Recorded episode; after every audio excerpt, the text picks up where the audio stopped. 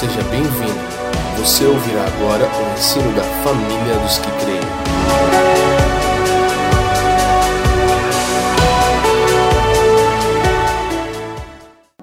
Os, os fundamentos do Novo Testamento são Cristo, a Igreja, a cruz e o reino. Esses são os quatro fundamentos do Novo Testamento que nós vamos trabalhar. Então, Cristo, a Igreja, a cruz e o reino. E na introdução de semana passada, o Leandro trouxe um, um, panorama geral do que nós falaríamos nessas semanas. E quando eu falei no início que eu estava desafiado para ministrar hoje, para compartilhar algo com vocês, é porque justamente talvez eu acho que eu tenha pego uma das partes mais, mais maiores para falar, mais cheias de conteúdo e cheias de, de, de mistérios e de revelação ao mesmo tempo, que é Cristo, né? Então é muito desafiador você falar sobre Cristo. Eu me senti muito desafiado mesmo, de verdade, e foi muito bom para mim isso também, porque eu pude me gastar um pouco mais nas Escrituras para conhecer melhor o Senhor. E esse é o nosso propósito juntos aqui. Que nós possamos conhecer mais a Cristo e a revelação que nós temos dele possa aumentar na nossa vida. Que nós possamos ter uma compreensão ainda mais profunda ainda mais larga, ainda mais alta, que conforme Efésios só é alcançada quando nós estamos reunidos assim juntos e podemos ouvir uns aos outros. Então, eu me senti muito desafiado, eu até pensei, eu fiz um, mandei pro Leandro, falei, cara, acho que vamos uma linha assim, e tem uns pontos, né, mais ou menos que eu fiz que você vai ver. E eu tava pensando que isso aí tinha que ser tipo uma minissérie, né? Uma série dentro da série, só de falar de Cristo, porque é muita coisa mesmo. E com certeza eu acho que a gente não vai alcançar, sei lá, 1, 2, 3, 5% do que, do que Cristo é e do que Ele tem para se revelar na nossa vida, sabe? Mas ao mesmo tempo eu quero que você abra o teu coração e deixe o Espírito falar no teu interior sobre essas verdades que nós vamos compartilhar hoje. Então eu, eu, oro de verdade que o Senhor te toque com espírito de sabedoria e revelação, porque é isso que pode nos mostrar quem Cristo é de verdade, sabe? Feche teus olhos um pouco. Eu queria que a gente gastasse mais um tempo de oração, porque eu creio que nós precisamos entrar, não numa, não, não numa ministração de um domingo à noite, mas quando nós vamos às Escrituras e vamos falar sobre Cristo, nós precisamos nos aproximar diante dele com muito temor e reverência, sabe? E eu quero especialmente orar essa oração que Paulo fez, que nós temos repetido nos últimos anos, vez após vez após vez. Eu queria que você fizesse isso comigo mas não só de uma forma como mais uma vez declarar uma oração, mas que nós colocássemos o nosso espírito nisso, a nossa mente, o nosso coração completamente, pedindo que Ele libere sobre nós o espírito de sabedoria e de revelação. Fecha teus olhos, começa a falar com o Senhor um pouco.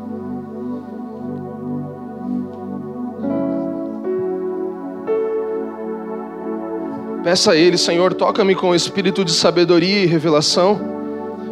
Tudo que eu conheço de Cristo até hoje é muito pouco em relação ao que Cristo é na sua plenitude.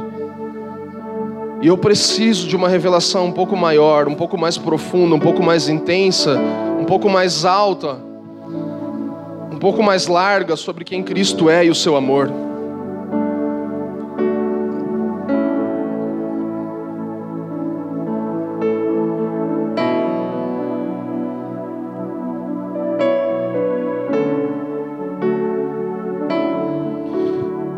Creio que Paulo, se ele viesse ministrar hoje na nossa família aqui, ele oraria isso. Fique com os teus olhos fechados mais um pouco. Ele oraria isso. Ele falaria assim: essa seria a oração dele pela família dos que creem.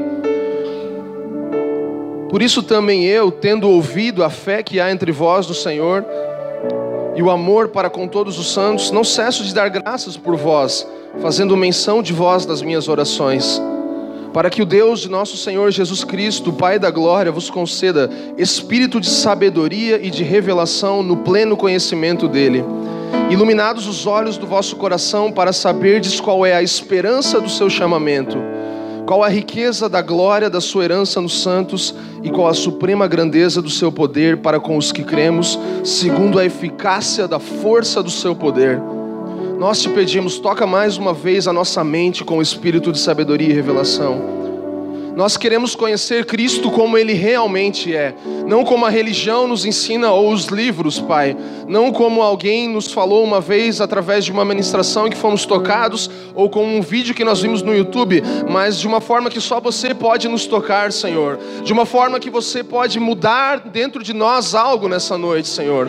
Eu te peço de verdade sobre cada um aqui que está sentado, está em pé nesse lugar, está deitado e debruçado com o seu coração diante do Senhor, clamando: Me dá mais espírito de sabedoria e revelação.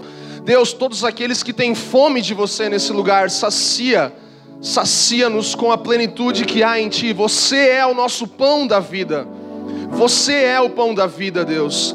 Sacia-nos nessa noite com compreensão e plenitude de quem você é, em nome de Cristo. Em nome de Cristo.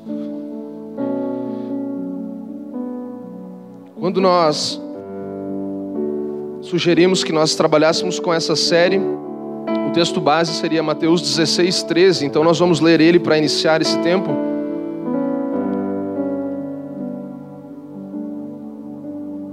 Abra sua Bíblia, Mateus 16, 13.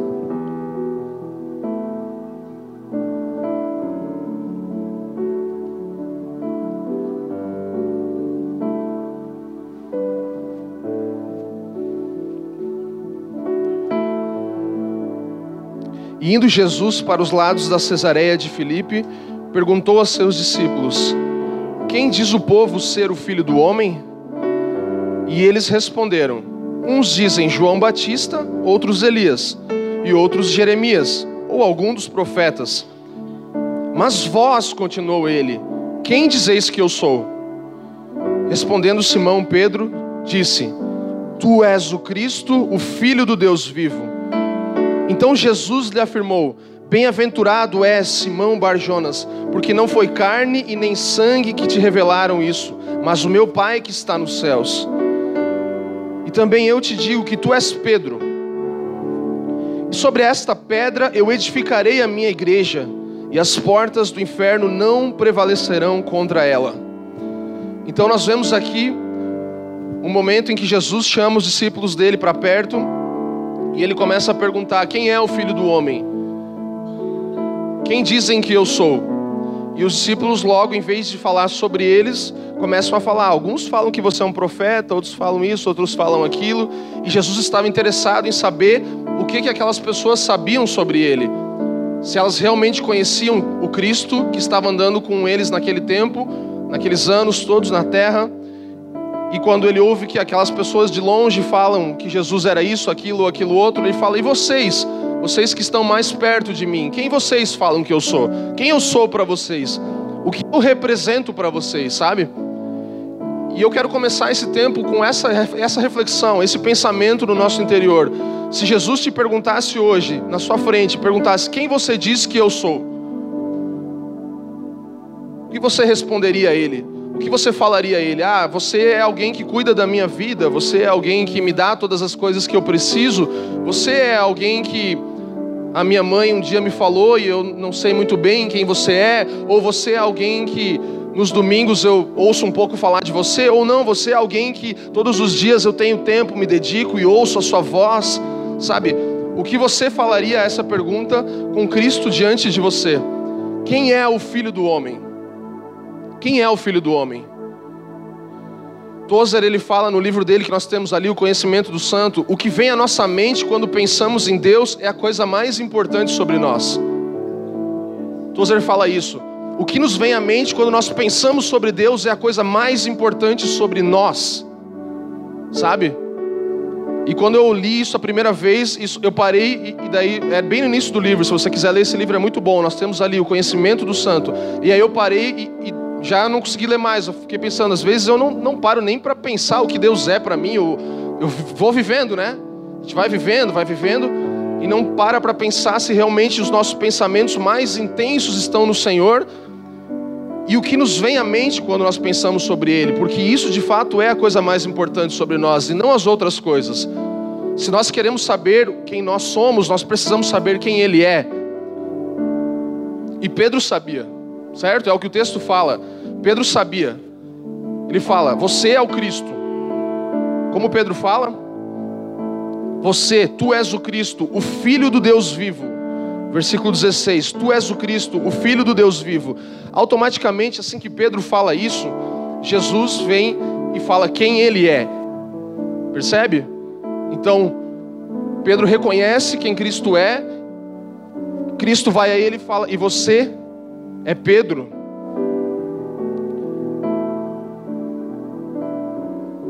Nós podemos perceber que quando Pedro descobre quem Cristo é e reflete isso e fala isso, a identidade de Pedro é encontrada também. Então, se nós sabemos quem ele é, nós sabemos quem nós somos. Se nós encontramos com ele, nós podemos ver quem nós somos. Nós falamos muito, o Leandro fala muito sobre isso. Quando nós estudamos o livro de Efésios, a carta aos Efésios, nós falamos sobre a reconciliação do homem com Deus e depois do homem com quem? Consigo mesmo. Esse é o segundo passo da nossa reconciliação. Nós nos reconciliamos com o nosso Criador e depois nós temos uma reconciliação conosco mesmos. Então, isso que acontece nesse momento, à medida que Pedro conhece a Cristo, ele se encontra com ele mesmo. E o Tozer também fala nesse mesmo livro: é impossível saber quem ou o que somos até que saibamos pelo menos um pouco sobre aquilo que Deus é. É impossível saber quem eu sou ou quem nós somos, quem ou o que, até que nós saibamos pelo menos um pouco sobre quem Deus é. Entende? Então, não tem como você saber sobre você, descobrir sua identidade, o seu propósito, para o que foi criado, qual vai ser a minha profissão, com quem eu vou casar, quantos filhos eu vou ter, qual vai ser o meu emprego, é... enfim, quando eu vou morrer, quando o que vai acontecer da minha vida, nada. Nós não temos como ter nenhum tipo de conhecimento próprio se nós não temos pelo menos um pouco do Senhor. Nós não temos como receber nada dentro de nós se nós não paramos um pouco e pensamos em quem Ele é. E nós podemos perceber que Pedro atesta isso na epístola dele, 1 Pedro 2, 4 a 5. É, o que, que acontece nesse texto? Deixa eu só trazer um, um entendimento, que a gente já fala bastante, mas é importante falar sobre isso. Quando, quando Jesus fala, te digo que és Pedro, e aí ele fala, sobre essa pedra edificarei a minha igreja, ele não está falando sobre Pedro, ele não está falando que ele edificaria a igreja sobre Pedro, certo? Você sabe disso? Isso está claro para você? Porque ele está falando do que? Da revelação do fundamento de Cristo que Pedro tinha. Pedro ele tinha uma revelação interior, ele sabia que Cristo era o Filho do Deus vivo. E aí Jesus ele se refere a isso, ele fala: "É sobre isso que eu vou edificar a minha igreja junto com você", porque ele inclui Pedro nisso. Ele fala: "Você é Pedro". E é sobre essa pedra, sobre o fundamento de quem eu sou, que você já sabe, que eu vou edificar a minha igreja. Então, aí que nós entramos nesse fundamento do Novo Testamento, o fundamento de que Pedro encontra e entende que Cristo é o fundamento, entende? É sobre isso que a igreja será edificada, é o que Jesus fala. E aí Pedro atesta isso, ele, ele confirma isso na epístola dele, 1 Pedro 2, 4 a 5, é, fala assim, ó chegando-vos para ele a pedra que vive, rejeitada sim pelos homens, mas para com Deus eleita e preciosa. Também vós mesmos, como pedras que vivem, sois edificados casa espiritual para ser de sacerdócio santo, a fim de oferecer de sacrifícios espirituais agradáveis a Deus por intermédio de Jesus Cristo. Você percebe que Pedro ele confirma isso. Essa é a pedra. Essa é a pedra sobre a qual nós edificamos. Então ele tinha entendido no espírito dele claramente. Ele não achou, ah, Deus vai fazer sobre mim algo, eu sou especial. Não. Ele queria incluir Pedro nisso que ele estava fazendo, mas ele é o fundamento, ele é a base. Ele é aquilo que vai dar base para tudo, aonde nós vamos edificar toda a nossa vida e todo o nosso conceito de, de, de vivência em cima. Então, o conceito que temos de Deus é a resposta que nós daremos, sabe? Aquilo que nós conhecemos sobre Deus é a resposta que nós daremos a Ele. Pedro conhecia algo do Senhor mais do que aqueles outros de fora. E ele surpreendeu o Senhor com a sua resposta. E isso, nosso conhecimento terá cons consequências eternas. Nós podíamos abrir João 17,3, vai falar sobre isso, um texto bem conhecido, sobre o que, que gera dentro de nós. A vida eterna é essa: que conheçam a Ti, por único Deus verdadeiro, e a Jesus Cristo, a quem enviaste então, basicamente, é isso que acontece. O conceito que nós temos de Deus e a resposta que nós vamos dar para isso vai ter consequências eternas. Vai mudar a eternidade, entende? Vai mudar a nossa vida na eternidade. Porque a eternidade, a vida eterna, é essa, que nós conheçamos a Ele como Deus verdadeiro e a Jesus Cristo a quem enviasse. Então, as consequências de conhecer o Senhor são eternas, não são só para essa vida, não são só para essa era que nós estamos vivendo, mas são eternas. Nós vamos chegar em um lugar eterno. E quando eu estava pensando sobre isso, sobre Cristo, me veio logo à mente que quando nós falamos de Cristo, logo nós vamos ouvir algo sobre nós, entende? Porque é o que aconteceu com, com Pedro. Ele começou a falar sobre Cristo e ele ouviu algo sobre ele. Então eu quero que você abra o seu coração para o que nós vamos falar nessa noite, que muitas dessas coisas vão falar sobre a nossa realidade, porque é o que Cristo quer afetar. Se estamos falando sobre um fundamento, é para que esse fundamento nos afete, é para que ele nos mude, sabe? E eu quero te encorajar de verdade. Eu falei para o Leandro, cara, é muita coisa para a gente ler, então isso aqui vai ser uma exposição bíblica. A gente vai ler bastante a Bíblia, pode ser? É bom, né? Melhor, né? Melhor ainda, né? Senão vou falar besteira aqui. Nós vamos na Bíblia, gente. Eu quero dividir isso que nós vamos falar em alguns pontos. E se você estiver anotando agora, isso seria bom que você tivesse.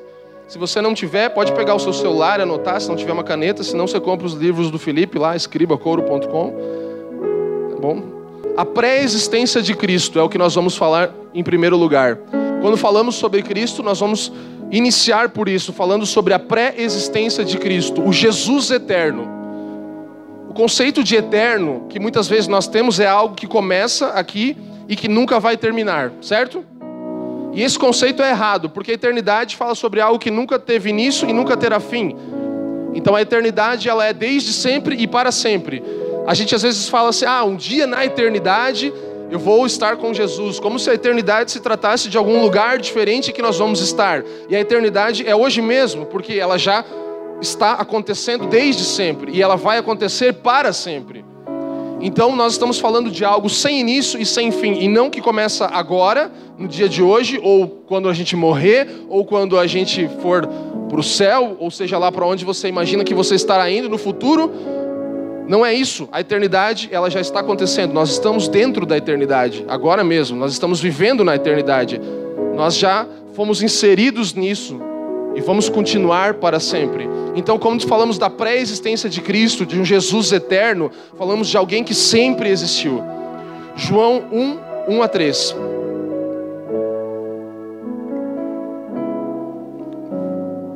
João fala muito sobre isso, é um dos textos que mais nós vamos abrir hoje, uma, uma dos, um dos evangelhos. É, João 1, 1 a 3 nos diz assim: No princípio era o Verbo, e o Verbo estava com Deus e o Verbo era Deus. Ele estava no princípio com Deus. Todas as coisas foram feitas por intermédio dele, e sem ele nada do que foi feito se fez. Então João está nos falando aqui que o verbo ele era desde sempre, ele era Deus, ele estava com Deus no início de todas as coisas.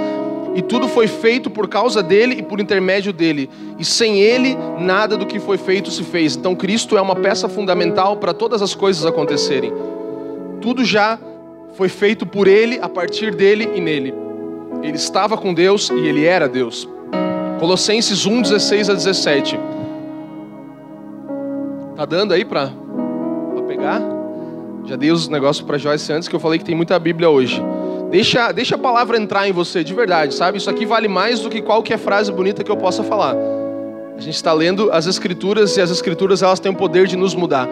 A gente tem falado que nós nos movemos sobre a escritura que não muda e sobre o espírito que se move constantemente.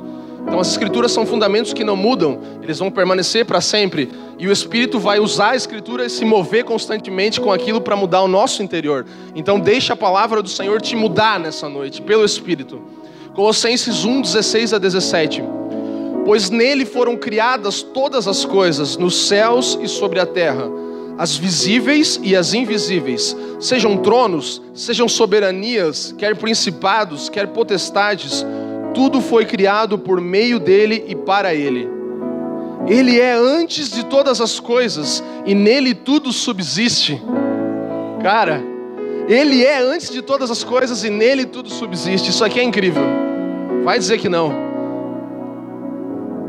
Ele é antes de todas as coisas e nele tudo subsiste. Cristo é o centro de todas as coisas, sabe? Ele já era desde a eternidade passada até a eternidade futura, e qual eternidade for, ele sempre vai existir. Cristo não é uma coisa que nós criamos ou que um dia entrou no nosso coração e agora isso é Cristo. Não, Cristo ele é muito mais do que você pode imaginar. Ele, ele não, não está preso à barreira do espaço e do tempo. Ele não está preso ao que você vai pedir para ele fazer na sua vida hoje, ao que ele já fez na sua vida. Ele é eterno. Deus colocou no nosso coração o desejo pela eternidade, Eclesiastes fala. Ainda que nós não possamos conhecer e nem saber o que é isso direito, Ele plantou isso no nosso coração. É por isso que Cristo preenche isso em nós, porque nós temos esse desejo pela eternidade, isso anseia, isso pulsa no nosso coração. Não há nada que nós possamos experimentar que nos satisfaça mais do que Cristo. Não existe experiência nesse mundo que você possa ter que seja comparável a isso. Isaías 9,6 texto conhecido. Porque um menino nos nasceu, um filho se nos deu, e o governo está sobre os seus ombros, e o seu nome será maravilhoso, conselheiro, Deus forte, Pai da eternidade e príncipe da paz. Nesse texto, uma palavra profética de Isaías, ele fala assim: Um menino nos nasceu e um filho se nos deu, e o governo está sobre os seus ombros. Ele fala como se isso fosse presente, né? O governo está sobre os ombros. Então, ele estava falando sobre um Cristo presente. Ele fala que o nome dele será por quê? Porque ele nasceria como um menino e estaria encarnado, que é a próxima, a próxima coisa que nós vamos falar. Mas ele fala que o governo já está sobre os ombros dele e o nome dele será, porque ele vai se tornar um menino que vai nascer, e aí o nome dele vai ser maravilhoso, conselheiro, pai da eternidade e príncipe da paz. Mas ele reconhece que já havia governo sobre Messias, sobre Yeshua, sobre Cristo naquele dado momento. Havia um governo que já estava estabelecido, entende? Então, se nós pegarmos o Antigo Testamento, e nós não vamos ter tempo para isso, mas existem muitas referências sobre Cristo e muitas aparições de Cristo, inclusive no Antigo Testamento.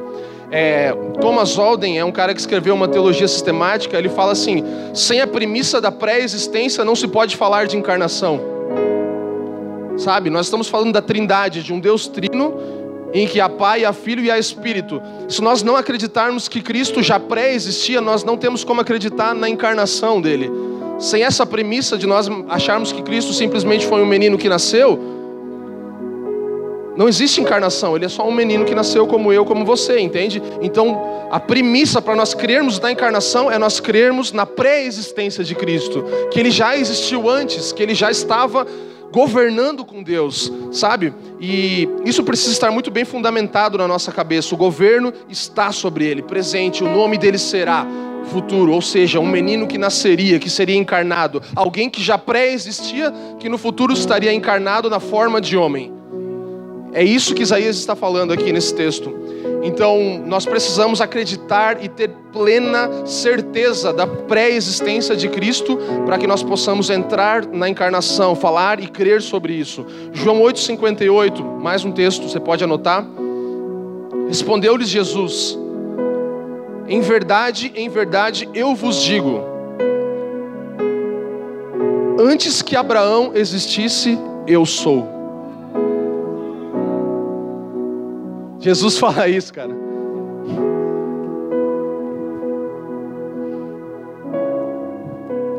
Em verdade, em verdade vos digo que antes que Abraão existisse, na minha Bíblia tá tudo em maiúsculo, tá tipo eu sou, tipo uma coisa, sabe? Sabe o caps lock?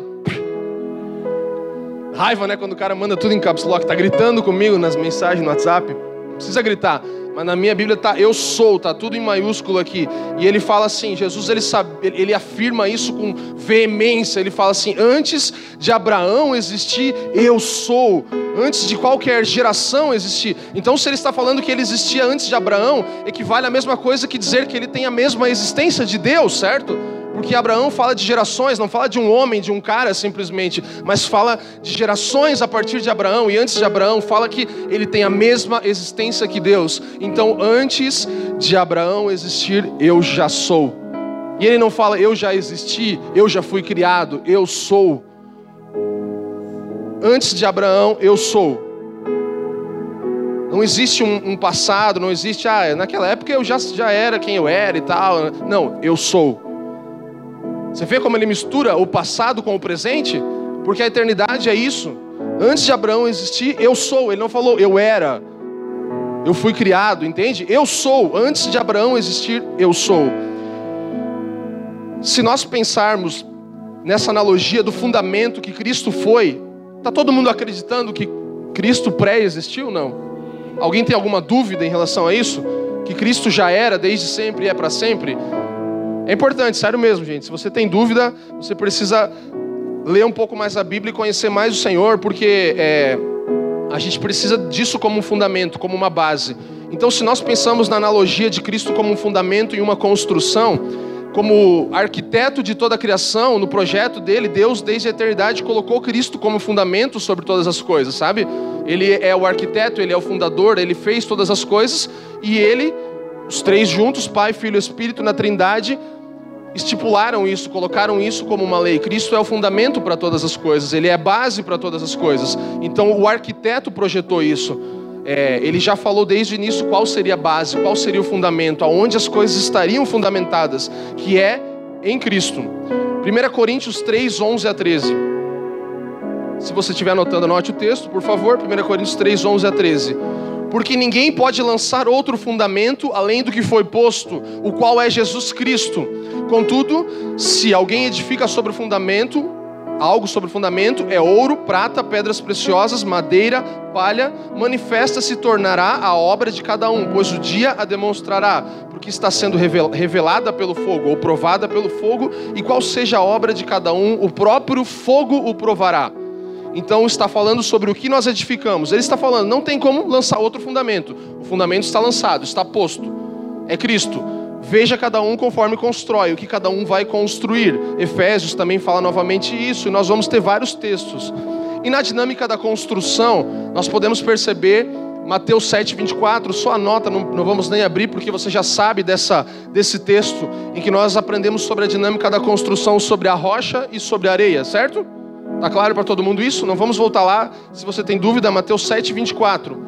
É, esse texto ele dá uma dinâmica clara. O que, que acontece?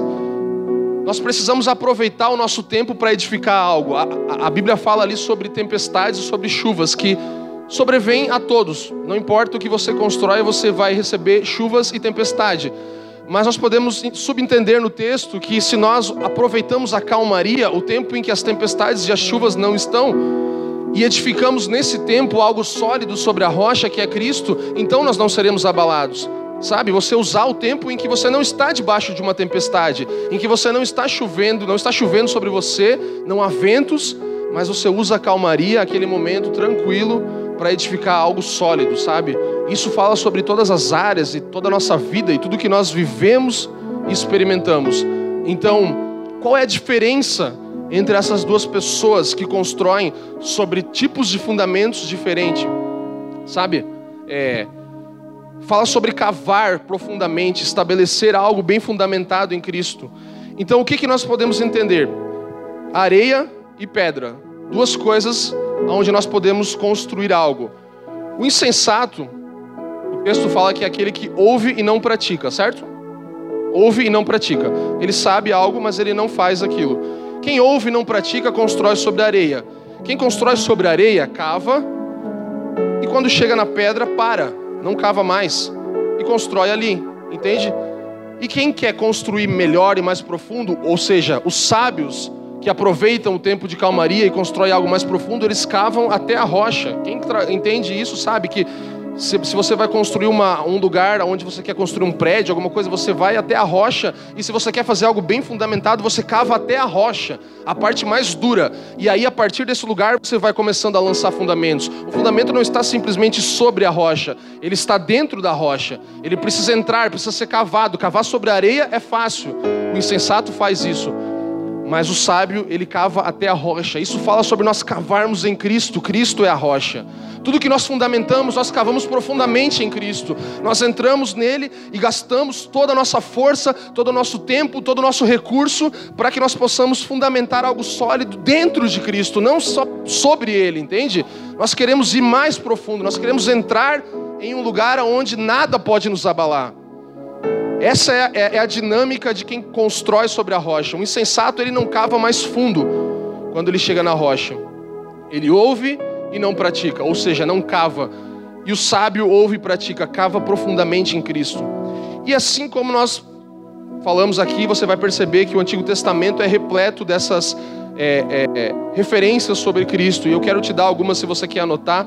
Se você perceber, tem várias é, teofanias e profecias sobre o Messias. Teofania é um aparecimento do Messias, aparecimento do Senhor no meio do Antigo Testamento em vários momentos. Então isso acontece. Profecias falam de Cristo a todo momento no Antigo Testamento, mas nós vamos avançar pelo tempo, senão a nossa minissérie não termina hoje, entendeu?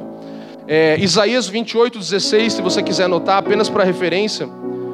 São textos que vão falar sobre o anjo do Senhor, sobre várias coisas. Essa é a profecia sobre a pedra angular que nós lemos, que Isaías já declarou também. 28, 16 de Isaías. 12, 2 de Isaías, que vai falar sobre Deus é a minha salvação, e ele está falando sobre Yeshua.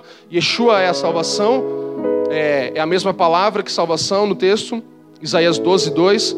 Hebreus 11, 10 Abraão procurava pela cidade do qual era, Deus era arquiteto e construtor e que tinha fundamentos, ou seja, já era uma referência também a Cristo. Hebreus 11, 10. Hebreus 7, se você quiser anotar. Salmo 110 e Gênesis 14 vai falar sobre Melquisedeque, um tipo de Cristo eterno também, que são referências do Novo e do Antigo Testamento, mas que se referem ao Antigo as do Novo. E Apocalipse 13, 8 Abre só Apocalipse 13, 8. Ah, você está mostrando todos, é? Apocalipse 13, 8. E adoraram-na todos os que habitaram sobre a terra, esses cujos nomes não estão escritos no livro da vida do Cordeiro que foi morto desde a fundação do mundo. Então, mais uma referência de Cristo com a sua pré-existência, como alguém eterno, sabe? É, e nós vamos avançar nisso agora. João 17, 5. Eu falei que tinha muito Bíblia, vamos lá. Estão animados para ler a Bíblia ainda ou já cansaram? João 17, 5. E agora, glorifica-me, ó Pai, contigo mesmo, com a glória que eu tive junto de ti antes que houvesse mundo. Então, antes do mundo, ele já tinha sua glória divina. Ele já tinha, ele já era coberto de glória e majestade. Isso não é algo que vai acontecer no Apocalipse, sabe? Ele já era desde sempre esse Cristo glorioso, coberto de glória e majestade. E ele fala ao Pai: Eu vou de novo ter essa glória com você. Aquilo que eu já tive desde sempre, antes de vir aqui à terra, devolve isso para mim. E todo esse capítulo de João 17 é muito incrível, muito bom. Você precisa ler ele todo. Não dá só para a gente pegar um versículo, mas é, medite nisso em casa. João 17, 5. Porque uma coisa, quando você lê textos bíblicos aleatórios, mas quando nós pegamos esses textos bíblicos todos ao redor de Cristo, ao redor de quem Ele é, tudo isso se torna mais vivo, sabe? Não é verdade? Tudo isso se torna mais vivo e você começa a perceber, tudo está falando dele, tudo é sobre ele, tudo está ao redor dele, não são coisas aleatórias, tudo está falando de um mesmo Senhor, de um mesmo Deus, sabe? 1 Pedro 1,20 também conhecido com efeito antes da fundação do mundo, porém manifestado nos fim dos, no fim dos tempos por amor de vós. Conhecido antes da fundação, manifestado no fim dos tempos. Conhecido antes da fundação e manifestado no fim dos tempos. Por quê? Por amor a vós. Por amor a vós o zelo do Senhor dos Exércitos é que faz com que Cristo se manifeste a nós, sabe? Aqui a gente está falando sobre o zelo dele, sobre o amor dele, do Pai que envia o seu Filho e manifesta a nós, encarna, se torna acessível, que é o próximo ponto que nós vamos entrar agora. A encarnação de Cristo. Segundo ponto, a encarnação de Cristo. O Jesus acessível. Jesus que se torna acessível, a encarnação de Cristo a encarnação de Cristo, o Jesus acessível. Eu vou ler uma, uma citação do Alan Hood que é muito legal. Ele fala assim, ó, presta bem atenção, que é bem legal mesmo. Eu não conseguiria desenvolver isso aqui, então eu peguei dele aqui e citei ele, ó. A encarnação é mais que uma doutrina, é o objeto da contemplação. É o lugar onde os anjos e os humanos encaram um mistério tão profundo quanto o próprio Todo-Poderoso. Assim que o entendimento entra em sua mente a respeito do Deus encarnado, a cognição perde o controle e recua para o abismo da não compreensão. Essa é a verdadeira alegria, ponderando o mistério sem fim. Vou ler de novo. A encarnação é mais do que uma doutrina. Nós estamos falando de uma doutrina, é um objeto de contemplação. É o lugar onde os anjos e os humanos encaram um mistério tão profundo quanto o próprio Todo-Poderoso. E assim que o entendimento entra em sua mente a respeito do Deus encarnado, a cognição, ou seja, a, o método de você ganhar mais conhecimento, perde o controle e recua para o abismo da não compreensão. Porque você fica diante disso e você fala, não, eu não compreendo. Aí você recua, você fala, não, eu não sei. E essa é a verdadeira alegria, ponderar o mistério sem fim. Cara, eu fiquei impressionado com isso. Quando eu li, eu falei, tem tudo a ver com o que a gente está falando, onde a gente quer chegar em Cristo, sabe? É, 1 Timóteo 3,16 fala sobre esse ministério da, da piedade, de reverência, que Cristo, do plano todo de Cristo. Então ele dá um pouco a entender tudo o que aconteceu, e ele é um texto incrível também, deixa ele entrar no seu espírito. 1 Timóteo 3,16. Evidentemente, grande é o mistério da piedade. Aquele que foi manifestado na carne, foi justificado em espírito, contemplado por anjos, pregado entre os gentios, crido no mundo e recebido na glória. É isso. Cara, eu vou ler de novo, mais uma vez. Aquele que foi manifestado na carne, esse é o mistério, esse é o mistério Aquele que foi manifestado na carne, foi justificado em espírito, contemplado pelos anjos, pelas criaturas celestiais, foi pregado entre nós, os gentios, foi crido no mundo e foi recebido na glória. Você vê a linha do tempo, que incrível, aonde Deus está em todas as coisas através de Cristo. Tudo está ao redor dele, tudo acontece por meio dele. Ele não está excluído de nada que acontece. Nada, ele não está fora de nada, ele não está alheio a nada, ele não está passando despercebido em nenhum momento. É... A encarnação garante a nossa redenção. A encarnação dele é o que garante que nós podemos ser redimidos. Então a encarnação de Cristo garante a nossa redenção, nos conecta com Deus, nos liga a Deus. É como se fosse um grande sim dele para nós, sabe? Sim, eu vou, vou envolver vocês na minha obra, no que vocês estão fazendo. Então a encarnação é o que abre caminho para a redenção, é o que nos dá acesso. Mais Bíblia, 2 Coríntios, Coríntios 5, 18 e 19. 2 Coríntios 5, 18 e 19. Ora, tudo provém de Deus que nos reconciliou consigo mesmo. Deus nos reconciliou consigo mesmo. Por meio de Cristo e, do, e, e, nos deu o ministério da reconciliação, a saber que Deus estava em Cristo, reconciliando consigo o mundo, não imputando aos homens as suas transgressões, e nos confiou a palavra da reconciliação. Então, o mesmo Deus que nos reconcilia, nos dá essa palavra, esse ministério da reconciliação, que é o outro passo, quando nós falamos de Efésios e de todo o propósito eterno. Deus e o homem reconciliados, Deus consigo mesmo, e agora eu posso me reconciliar com o Patrick, posso me reconciliar com o Jonathan, com o Cami, com todo mundo, entende por quê? Porque esse mistério que foi tocado no meu coração, foi invadindo o meu ser, agora se tornou externo também. Sabe, aquilo que eu internalizei e recebi no meu interior, eu também compartilho. Então garante a nossa redenção, nos conecta com Deus. É o sim de Deus para nós, para a humanidade. Sim, ele fala, sim em Cristo. Encarnação de Cristo é o sim dele para nós.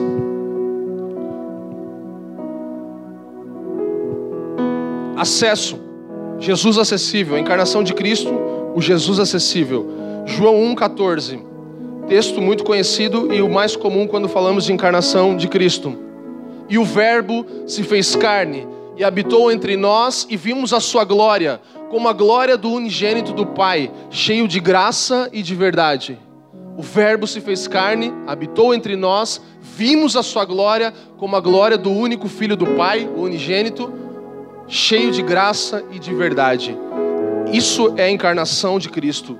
Cristo se tornando acessível para a humanidade, tomando a forma de homem, se humilhando, deixando sua glória, deixando seu Pai, se tornando alguém comum como você e eu, para que nós pudéssemos acessá-lo, para que nós pudéssemos tocá-lo para que nós não mais imaginássemos um Deus distante e um Deus impossível de alcançar, como tantas religiões pregam, tantos deuses que, que você não pode alcançar, que você não toca. Jesus é tocável, Ele é alcançável, Ele é acessível, Ele é um grande Deus plenamente acessível, Ele é um Deus completamente maravilhoso, um dia intocável e depois acessível, sabe? Se nós pensarmos em todo o Antigo Testamento, é, de Adão até Moisés, não havia nem lei, havia simplesmente o pecado gerava morte.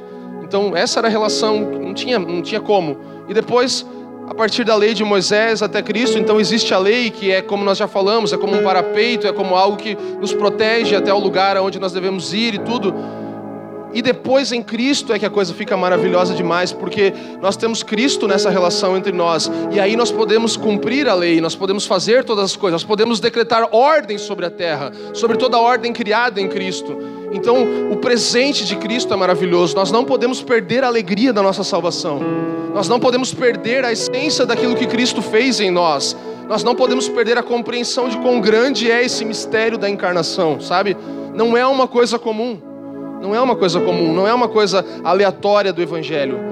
É, o Verbo se fez carne. E esse acesso nos gera dois, dois versículos antes, se você está aberto em João 1, o 12, que é um dos temas da nossa casa aqui, da família dos que creem. João 1, 12. Mas a todos quantos o receberam, deu-lhes o poder de serem feitos filhos de Deus, a saber, aos que creem no seu nome então nós somos a família dos que creem porque nós somos empoderados pelo Pai. Nós, ele nos deu o poder de sermos feitos filhos dele, de, de sermos inseridos na família dele, porque nós cremos e recebemos. Ele foi aquele que Timóteo fala, foi crido e recebido por quem? Por nós. Então a partir disso agora nós temos acesso à família de Deus. Nós temos acesso à entrada nisso e isso nos dá empoderamento, poder, sabe? Poder de ser parte. Ele fala, deu-lhes o poder de serem feitos filhos de Deus. Não é uma coisa que você bate na porta de alguém e fala, posso entrar na sua família e ser parte? Não. Ele só é concedido por Cristo. Só é concedido pelo acesso que a encarnação de Cristo nos dá. A encarnação de Cristo nos dá acesso e poder de ser feitos seus filhos, sua família. Aspectos da autoridade que é gerada por isso. Então nós podemos entender que se temos poder de sermos feitos filhos dele, e como já lemos muitas vezes, nós somos posicionados com Cristo. Então nós temos dois aspectos, se você está notando, de autoridade que Deus dá ao homem. E um deles é posicional. É uma posição. Posicional.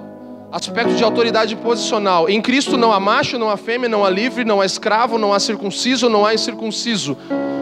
Sabe, não há diferença entre os homens, todos estão posicionados, não há mulher, não há homem, não há filho, não há mãe, não há pai, não há empregado, não há patrão, não há nada de diferença. Todos estão posicionados com Cristo nos lugares celestiais. Nós falamos muito isso, nos abençoou, posicionou, nos equipou. Efésios vai falar muito sobre isso. Então há uma posição definida para quem está em Cristo, mas também há uma autoridade funcional. Então, se nós estamos em Cristo, além de posicionados, nós temos uma função. E aí existem atribuições e, e, autoridades distintas: marido e esposa, bispos, presbíteros, pais e filhos, senhores e servos, como nós falamos. Então há distinção entre funções no corpo de Cristo, ainda que não haja posições diferentes. Entende? Todos estão posicionados no mesmo lugar, em Cristo Jesus, equipados no mesmo lugar, em Cristo Jesus. Somente quando Cristo é o primeiro nas nossas vidas, é que nós de verdade vamos poder assenhorar outras coisas, outros aspectos, sabe? Quando Ele é o nosso fundamento e Ele é o nosso Senhor, aí nós vamos ter autoridade para sermos senhores sobre outras coisas, entende? Ainda que posicionados em Cristo, ainda que nascemos de novo, se nós não, não, não tivermos submissão total a Ele, nós não vamos poder nos assenhorar ou sermos governantes ou reis sobre coisas que o Senhor quer colocar à nossa disposição. Então, somente quando Ele é o primeiro na nossa vida que nós vamos poder ser confiados de coisas para que nós possamos cuidar, sabe? É, todo, todo poder, tudo, tudo que fala sobre governo está em Cristo. A gente tem uma canção que fala: toda a força do universo está centralizada em Cristo. Então, basicamente, é isso que está falando: que se você precisa governar algo, se você precisa de força para algo, tudo está em Cristo, toda a força do universo está centralizada nele. Não em outro lugar, não em algo que eu preciso aprender, não em um dom que eu tenha, não em um ministério que eu exerça, mas em Cristo. Em Cristo toda a força do universo está centralizada. Então, tudo que o mundo precisa para governar a terra está em Cristo.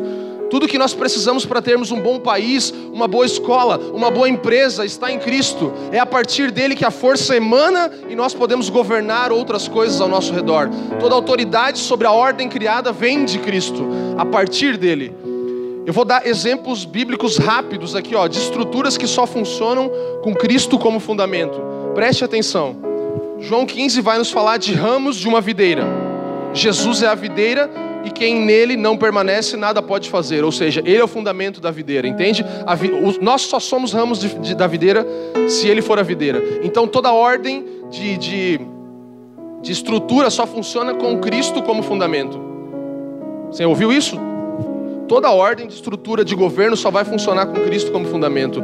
E a Bíblia vai falando isso. Ramos da videira. Jesus é a videira. Para nós sermos os ramos, ele precisa ser a videira. E quem não permanecer nele não pode fazer nada. Zambujeiros enxertados na oliveira. Romanos 11 vai falar sobre isso. Jesus é o renovo da oliveira. Ele é a origem da árvore. Então, o zambujeiro ele só está na oliveira porque a oliveira existe membros, partes individuais de um corpo em crescimento. 1 Coríntios 12 vai falar isso. Nós só somos membros se Jesus for o cabeça de todo o corpo. O comando está com ele. Entende? Então nós só somos membros de um corpo onde há uma cabeça. Membros, é, é, desculpe, edifícios em construção. Jesus é o fundamento da construção. Efésios 2. Lavoura do nosso Deus, Paulo vai falar em 1 Coríntios. Jesus é o que dá semente e dá o crescimento. Então nós vamos ter vários, vários pontos aqui. Nação santa, raça eleita, povo escolhido. É só porque Jesus é o primogênito, porque ele abriu o caminho, porque ele é o sumo sacerdote, nós podemos ser uma, uma raça eleita. Entende? E pedras vivas, só porque ele abriu o um novo caminho. Ovelhas do aprisco, só porque Jesus é o bom pastor, entende? Não tem como. Nós não vamos ter nenhuma estrutura de governo em que nós vamos fazer alguma coisa se Cristo não for o fundamento e nós nos submetermos a Ele. Quando Paulo fala sobre o casamento, ele fala: esteja em tudo a, a, a, esposa submissa ao seu marido em Cristo, ou seja, o marido está submisso a Cristo e a esposa está submissa ao marido. Então toda submissão vem do Senhor, nós precisamos submeter a Ele. E eu já falei sobre isso aqui, Efésios 5,18 fala sobre nós nos enchermos do Espírito, e ele fala dando graças em todo o tempo, e ele fala também cantando, louvando com hinos, cânticos espirituais, salmos, ou seja, as formas que você se enche do Espírito. Dando graças, cantando, louvando a Deus em todo o tempo, hinos, salmos, cânticos espirituais. Em terceiro lugar, ele fala submetendo-vos uns aos outros. Você pode ver é uma ordem, está falando ali isso.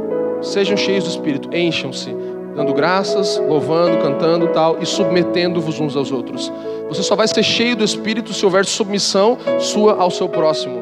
Se houver submissão sua ao Senhor, se houver submissão ao seu marido, à sua esposa, ao, ao, ao casal, ao casamento, sabe? Ainda que o marido não submeta a esposa, ele se submete ao casamento, ao matrimônio, que é até maior do que ele. Entende? Então, nós precisamos entender a ordem de governo e autoridade que o Senhor estabeleceu. E, como já sempre falamos, tudo que nós somos, nós somos em Cristo, certo? Não tem como, você não é nada fora de Cristo. Tudo que nós somos, somos em Cristo. Jesus ele é gerado em nós pelo Espírito, sabe? Ele, ele, ele acontece dentro de nós e nós nos submetemos a isso. Então, assim como Maria, que pelo Espírito gerou Jesus, Jesus também é gerado em nós pelo Espírito, sabe? Não existe nada natural, não existe conhecimento humano que possa gerar isso em nós, mas somente o Espírito. Precisamos nos encher do Espírito, submetendo-nos uns aos outros, porque esse Jesus que encarnou a forma de um homem, hoje ele quer encarnar em nós. Isso aqui não é reencarnação nem espiritismo, é verdade, gente. Ele quer encarnar na gente. Jesus ele quer encarnar em nós, ele quer se tornar carne em nós. A gente cantou aqui. Não é sobre aquilo que a gente faz ou fala, é sobre quem nós estamos nos tornando, imagem e semelhança de Cristo. Sabe? Uma mensagem que Leandro pregou já há alguns anos, tem ministrado no Brasil inteiro e nós temos sido edificados por isso, porque nós não não estamos fazendo nada mais do que nos tornar semelhantes a Cristo, nada que nós falamos ou fazemos pode ser mais importante do que isso. Ele quer encarnar em nós, ele quer ser gerado em nós pelo Espírito, assim como foi em Maria. Preciso correr. A divindade de Cristo. Terceiro ponto. O Jesus sobrenatural, a divindade de Cristo. Vocês estão comigo, gente? Então tá bom. Jesus não experimentou ser Deus, sabe? Ele não foi fazer um test drive de como é ser Deus. Ah, que legal, gostei de ser Deus. Ele não se tornou Deus. Ele sempre foi Deus. Ele não se tornou, ele não experimentou, ele sempre foi Deus. Ele sempre foi o Senhor. O Wayne Grunden no, no, no teologia sistemática dele fala assim, apenas há razões sucintas para que, que a necessidade da divindade, que haja necessidade de compreendermos a divindade de Jesus. Isso aqui é muito importante, nós sabermos a divindade de Jesus. Se você for falar com algum testemunho de Jeová ou com algum mormon, você precisa saber disso aqui, ó.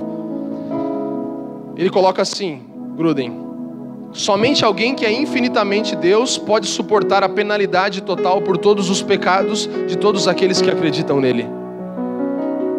Qualquer criatura finita teria sido incapaz de suportar tal penalidade.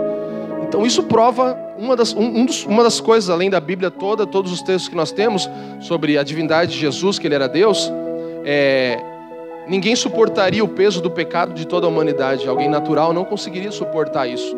E Jesus suportou. Qualquer criatura teria sido incapaz. Segundo ponto que ele fala, a salvação é do Senhor e toda a mensagem da Escritura é projetada para mostrar que nenhum ser humano, nenhuma criatura poderia salvar o homem, somente o próprio Deus poderia fazer isso. Nós não podemos nos salvar de nós mesmos. A gente está falando isso semana após semana aqui. Você não vai se salvar de você mesmo, não tem como. Você não vai conseguir se salvar sozinho. O único que pode fazer isso é uma criatura divina, alguém enviado dos céus, alguém que não é uma criatura, na verdade, que é um ser divino que vem antes de tudo e vai até o fim, até o fim do fim, é um lugar que não existe fim. Gruden também fala assim, ó, somente alguém que foi verdadeira e plenamente Deus poderia ser o único mediador entre Deus e o homem. 1 Timóteo 2,5, se você estiver anotando. Tanto para nos trazer de volta a Deus e também para revelar Deus plenamente a nós, entende? Então, para trazer Deus a nós e nos revelar Deus, sabe? Para aproximar a gente e revelar a gente o Senhor. Então, essas, essas são coisas que a gente pode compreender claramente a divindade de Jesus. Colossenses 1,19 fala assim, ó. Se tiver aí. Ó, ficou bonito, né? Porque foi do agrado do Pai que toda a plenitude nele habitasse. Ou seja, está falando de toda a plenitude divina. Ele é pleno, ele é um ser completo. Isso fala da divindade de Jesus. A divindade de Cristo, sobrenatural. A humanidade de Cristo, o Jesus comum. Quarto ponto. A humanidade de Cristo, o Jesus comum. Gênesis 3,15. Vamos rapidamente para esse texto. Texto bem conhecido também por nós. Gênesis 3,15 nos diz: porém inimizade, inimizade entre ti e a mulher. Ele está falando para a serpente, Deus falando para a serpente. Porém inimizade, inimizade entre ti e a mulher, entre a tua descendência ou a tua semente e a semente dela, descendência dela. Esse te ferirá a cabeça e tu lhe ferirás o calcanhar. O que está falando aqui basicamente? É talvez a primeira profecia bíblica, né? E aí nós podemos perceber que Deus ele está falando: eu vou colocar inimizade, entre, inimizade entre, entre vocês, e a tua descendência, serpente, vai ferir o calcanhar, mas a descendência dela vai ferir a tua cabeça, ou seja, vai acabar com você. Então ele estava decretando a morte de Satanás a partir da semente, a partir da descendência de Eva naquele momento. Ele estava falando: a tua semente vai pisar na cabeça dessa serpente. A serpente vai até te atingir, mas você vai destruir, você vai acabar com ela. Ou seja, ele estava falando de uma semente de vida que seria gerada. Estava falando já do nascimento de uma criança que seria Cristo, sabe? Ele está falando já de Cristo encarnado, de Cristo que viria no futuro. O plano da redenção desde o início estava centrado no nascimento de uma criança. Você entende isso? O plano da redenção estava centrado, iniciou, startou com uma palavra sobre uma criança que viria, sobre um menino que viria da descendência. Então fala de uma pessoa comum. Jesus, Deus já, em toda a sua glória, naquele momento estava declarando que uma pessoa comum, da descendência de uma mulher, viria que não era comum também, porque nem se falava da descendência das mulheres naquela época. Então já estava falando que isso viria de uma mulher, uma semente de uma mulher, que era uma virgem. Então não estava falando de uma semente de um homem, estava falando de uma semente que estaria numa mulher, Maria. E essa semente acabaria com Satanás.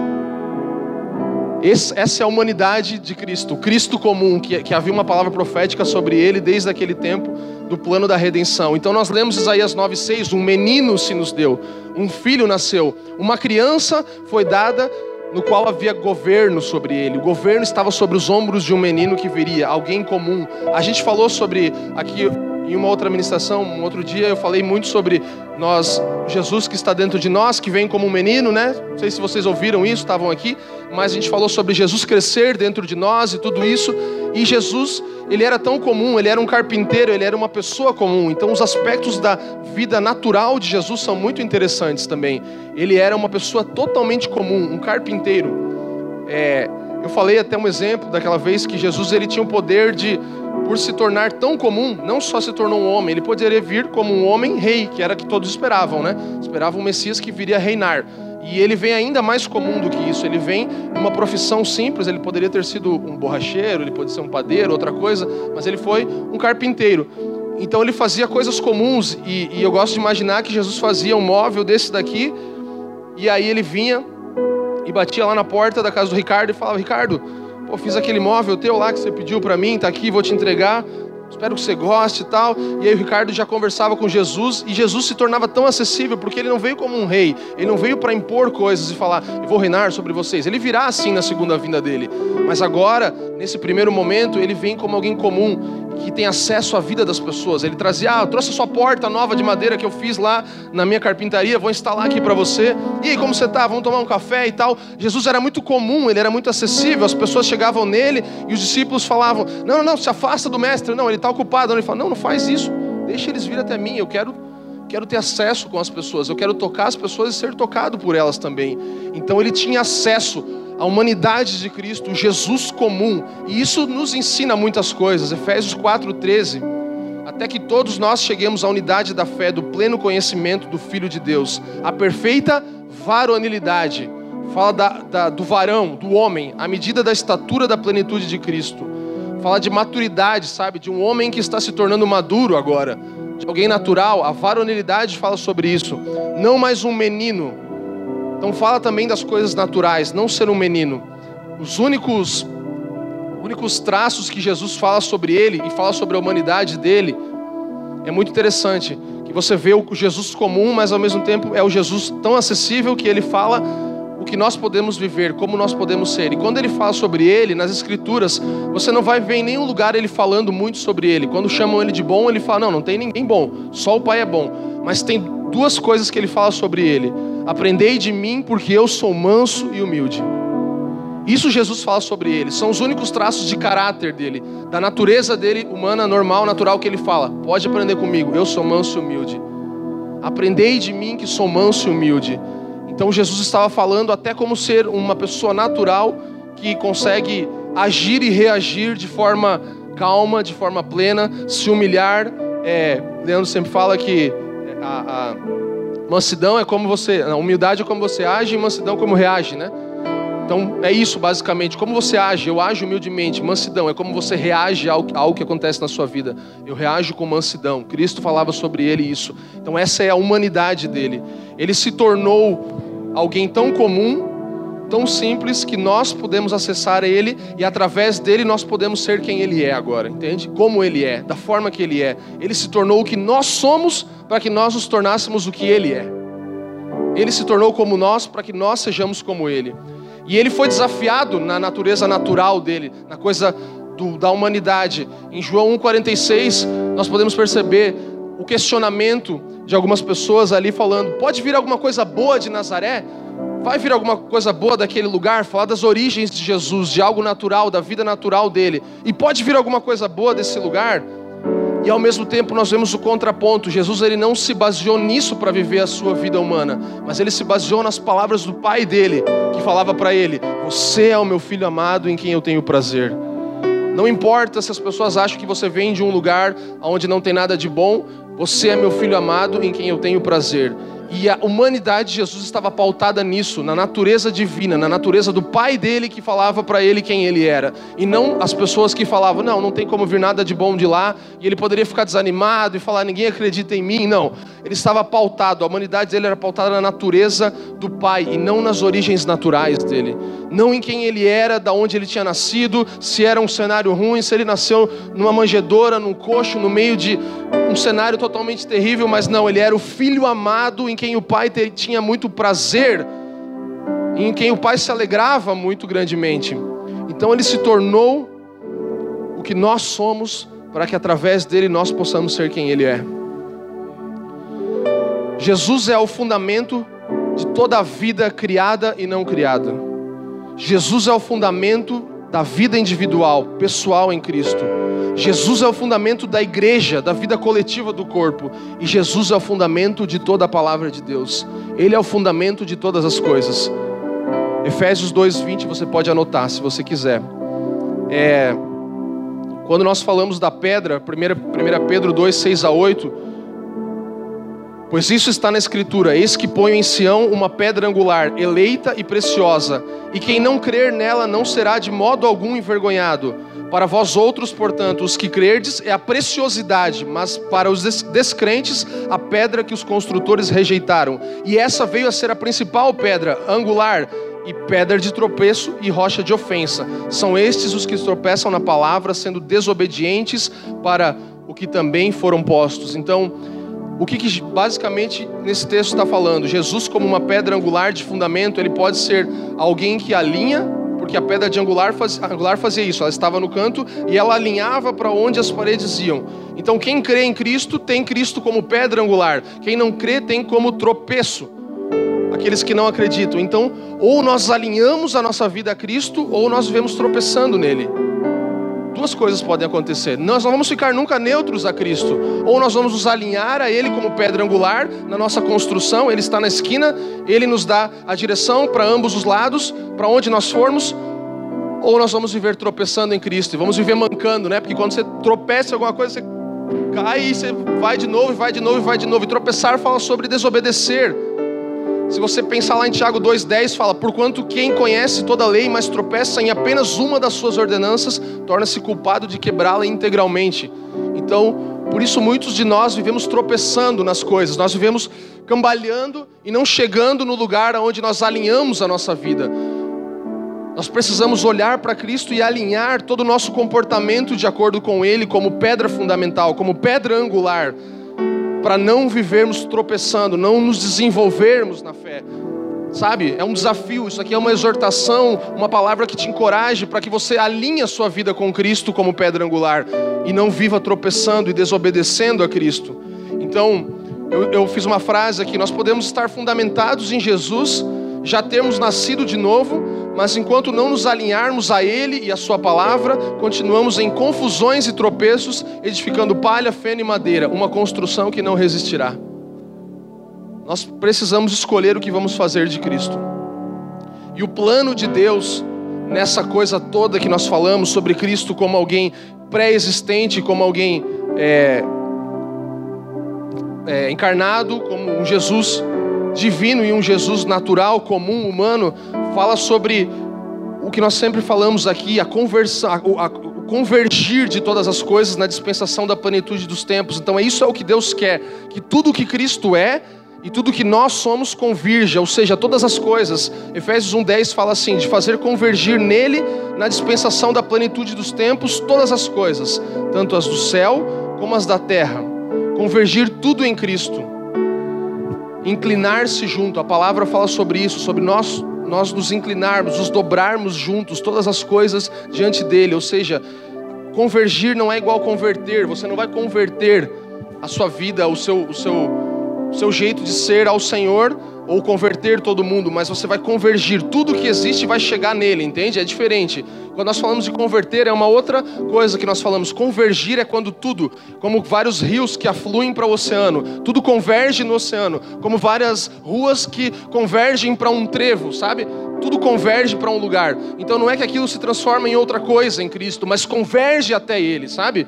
Não é que chega nele e agora vai ser outra pessoa lá no outro lugar. Não, converge nele, chega nele, vai para Ele, tudo vai para Ele. Tudo termina nele, tudo começa nele. Ele é o alfa, ele é o ômega.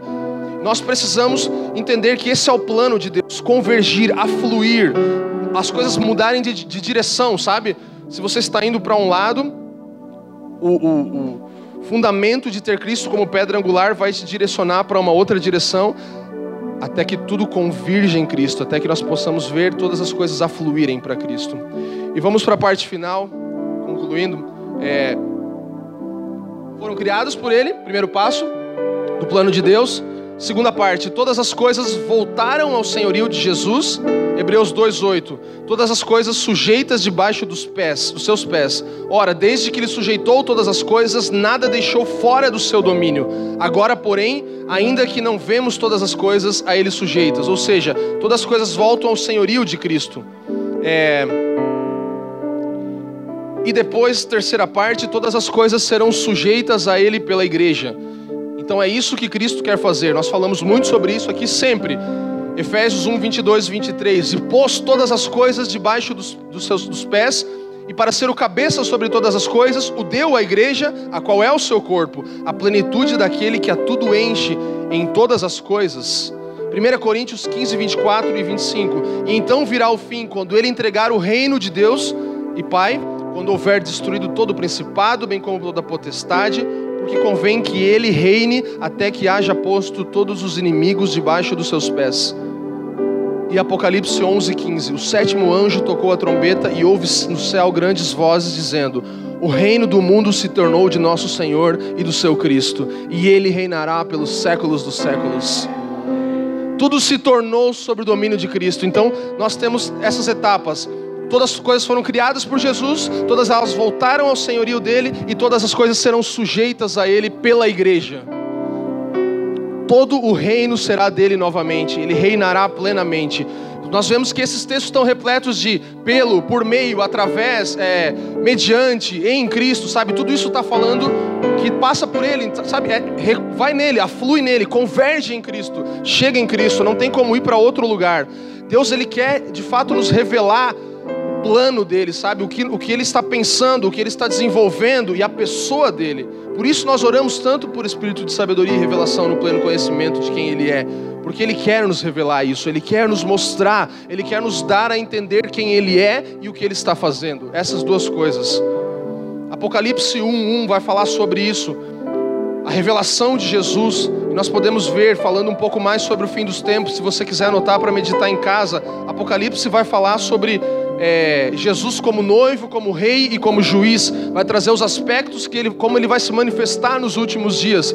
Talvez o Leandro fale mais disso na semana que vem. Noivo, Apocalipse 19, 7, anote. 19, 7. Rei, Apocalipse 11, 15. Juiz, 15, 3 e 4. Noivo, 19, 7. Rei, 11, 15. E juiz, 15, 3 e 4. Então, basicamente, o que nós vimos nessa noite? Que os fundamentos de Cristo estão baseados em sua pré-existência, a pré-existência de Cristo, o Jesus eterno, a encarnação de Cristo, o Jesus acessível, a divindade de Cristo, o Jesus sobrenatural, a humanidade de Cristo, o Jesus comum. Esses são os fundamentos do que nós do que nós compartilhamos e falamos e um pouco sobre o plano de Deus. Então ter Cristo como fundamento de tudo que nós construímos precisa impactar a nossa vida em todas as áreas e estações em que possamos nos encontrar. A vida de Jesus nos mostra o quanto ele se importa com o plano do Pai, revelando a sua natureza e liberdade encontrada somente nele. Então, para nós termos os interesses do Pai, nós precisamos ter o fundamento de Cristo. É o que ele fala, tudo em Jesus aponta para o Pai. Tudo que ele é aponta para o Pai. E nós já falamos sempre sobre João 6, é, quando as pessoas chegam, os discípulos chegam para Jesus e perguntam como que a gente faz para fazer a obra de Deus, as obras de Deus. E aí Jesus fala: a obra de Deus é essa, que creiai naquele que o Pai enviou. Ou seja, a revelação de Cristo ao mundo é a obra de Deus, é o que Deus está executando. Então você percebe que uma coisa vai, aponta para outra, o pai aponta para o filho, o filho aponta para o pai, sabe? E os dois apontam para a igreja, e a, a igreja aponta de novo para Cristo. E no final tudo converge em Cristo. É tudo sobre Ele, não sobre o que nós estamos fazendo. Colossenses 3,11 fala que Ele é tudo em todos, como nós falamos. Não há grego, não há judeu, não há homem, não há mulher, não há servo, não há senhor, mas Ele é tudo em todos. Ele é tudo em todos. É tudo e está em todos. Ele não separa as coisas. Ele é tudo em todos. Cristo é tudo em todos. Ele é o fundamento de todas as coisas, sabe? Ele é o Senhor da nossa vida. Obrigado por nos ouvir. Para mais informações, visite famíliadosquecreem.com.